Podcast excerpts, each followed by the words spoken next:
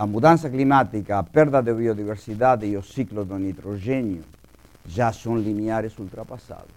A acidificação dos oceanos, o uso da água doce, o ciclo do fósforo e a mudança do uso do solo são ameaçados. Em ritmos diferentes, nas próximas duas décadas, esse limiar pode ser ultrapassado. ¿Eh? Ultrapasado significa o seguinte, a mudança climática já, por exemplo, no caso, já há um aquecimento global que já está produzindo fenômenos climáximos extremos, e isso que já significa ultrapassado. Já não há estabilidade do clima que havia até eh, finais do século XX. Digamos, tá? E três, que eh, não estão ameaçados no, no, curto e médio prazo. A destruição da camada de ozônio, que estava ameaçado, por exemplo, 25 anos atrás, e hoje foi controlada, digamos, a emissão de aerossóis atmosféricos e a poluição química. Não, obviamente que não dá para se entender por isso, mas só para ter o contexto, digamos, tá? O que são os vectores tecnoeconômicos para uma transição para uma economia sustentável de baixo carbono, tá? Então, eh, todos eles são vectores que são, não é que um eh, é o necessário e os outros não, que dá para fazer um e não fazer os outros. Eles são complementares e podem ser feitos em timings diferentes e são de relevância diferente para diferentes países e regiões do mundo. Tá? Mas, o primeiro é bastante conhecido, que é acelerar o aumento da eficiência energética em, em residências, escritórios, processos produtivos, planejamento urbano. Isto, de, a, medida que se desenvolve uma sociedade capitalista e o desenvolvimento tecnológico, aumenta a eficiência energética. Só que isso pode ser acelerado. E há sociedades que fizeram uma aceleração desse processo eh, nos últimos 30 anos, destacando-se, por exemplo, Japão, Coreia do Sul e Dinamarca nesse processo de aceleração, e que poderia ser mais ainda do que eles fizeram. Tá? A redução da proporção de carbono e petróleo na matriz energética eh, e aumento da proporção de energias eh, não renováveis, eh, fósseis não, de energias não fósseis renováveis, hidroelétrica, eólica, solar e biocombustíveis. São energias já todas comerciais. Obviamente, hidroelétrica super antiga já, digamos assim, eh, biocombustível bem estabelecida também, moderna e tradicional, ou seja, atual, que seria moderna, que é a nossa, tipo biocombustível de primeira geração. Depois tem uma que é a nova fronteira, que é de celulose, de segunda geração, e eu que era tradicional, que era porque a humanidade usou muito biocombustível no passado. Eólica já bastante competitiva e solar fotovoltaica competitiva em algumas áreas do mundo. Eh, o terceiro, aumento da proporção de energia nuclear segura. É dizer, todos os autores eh, destacam eh, que é impossível a transição para uma economia de baixo carbono nas próximas décadas sem ter como um de seus vetores eh, o aumento da matriz da energia nuclear na matriz energética mundial. Fund mas isto não quer dizer que para todos os países, mas há países para os quais é decisivo. E eles são China, Índia, eh, Rússia, são grandes países, e Estados Unidos. Para nós é outra questão que não podemos discutir, digamos, ou seja, o trade-off entre ampliar ou não a energia nuclear. Digamos, tá?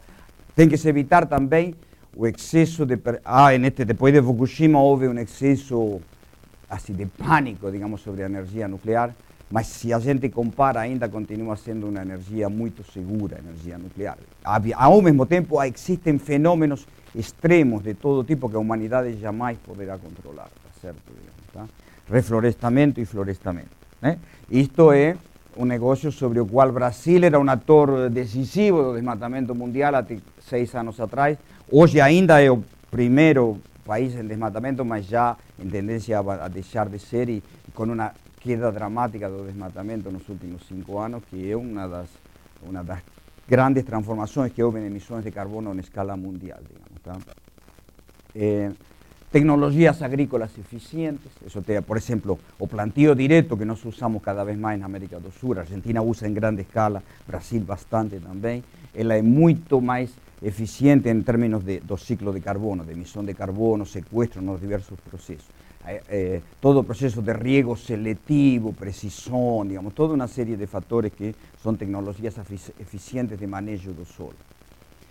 Um outro ponto importante é a redução da fecundidade, porque há várias, a fecundidade nossa já está abaixo da reposição, por exemplo. Tá? Então, isso foi uma das revoluções demográficas que houve no mundo, talvez a mais mais eh, relevante que houve do ponto de vista de não haver um, plan, um, programa de planejamento centralizado e muito menos obrigatório, como foi no caso da China, digamos, Brasil e Espanha são os dois países que tiveram maior, mais drástica queda da fecundidade na história sem eh, nenhuma indução centralizada por parte do Estado.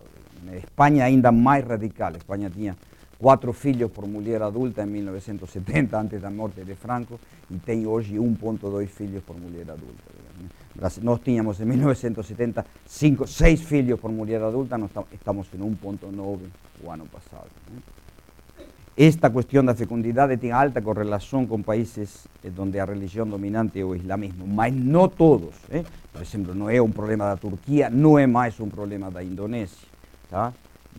Séptimo, uso racional da agua, menor consumo de proteína animal, particularmente carne de vaca. Esto podemos nos extender sobre esto, aquí no hay ni una cosa religiosa de vegetarianismo, nada de eso. El problema es que a prote, eh, no caso da a proteína animal, no, a carne de vaca utiliza una cantidad gigantesca de agua y emite mucho metano. esta es la cuestión, digamos, de la cual, eh, obviamente que y Brasil es un país ya con un consumo de carne per cápita alto. Oitavo, carros híbridos. Ahí tem dos tipos de carros híbridos, o elétrico e o etanol. Tá? Há uma lógica muito mais profunda a favor do híbrido gasolina elétrico que gasolina etanol. Tá? O tratamento de esgoto é algo fundamental desde todo ponto de vista para uma sociedade sustentável, saúde pública, tudo. Hoje o esgoto pode ser, e, e, e o tratamento de esgoto e, e o lixo, ele pode ser recuperado, ele pode ir diretamente para usinas de metano. Ou seja, nós temos os três séculos. O século XIX o século do lixão. O século XX o século do aterro sanitário. O século XXI é o século da usina de metano. Se você quer realmente ser pessimista sobre a possibilidade de decarbonizar a economia mundial, pense eh, em cada vez mais afluência da humanidade, todo mundo gostando de viajar. Digamos. Outro, outro item captura e estocagem de carbono fóssil, esa es una cosa, una tecnología en desenvolvimiento muy importante. Eh, en última instancia acaba siendo lo siguiente, você puede queimar o petróleo y o carbón y retirar sin producir o reduciendo mucho la emisión de dióxido de carbono. el país que más pesquisa sobre esto es Noruega, a Staten Oil norueguesa. A Petrobras está longe ese tipo de cosas, fuera de retórica. Célula de hidrogênio, esta é uma questão fundamental também, assim que houve uma espécie de excesso de otimismo sobre a rapidez com que a célula de hidrogênio se desenvolveria. Tá? É, início da, da, década de 2000, se pensava que em 2020 mais ou menos já haveria carros de hidrogênio competitivos comercialmente. A Toyota, por exemplo, estava investindo muito nesse horizonte, 2020, mas agora é um horizonte mais, mais distante, digamos, né? ou seja, a viabilidade comercial. E depois tem todo um outro ponto sobre o investimento cooperativo internacional em pesquisas de novas tecnologias, que ainda não são, ou são muito caras, ou não são comercialmente viáveis, ou são de outro tipo. Né?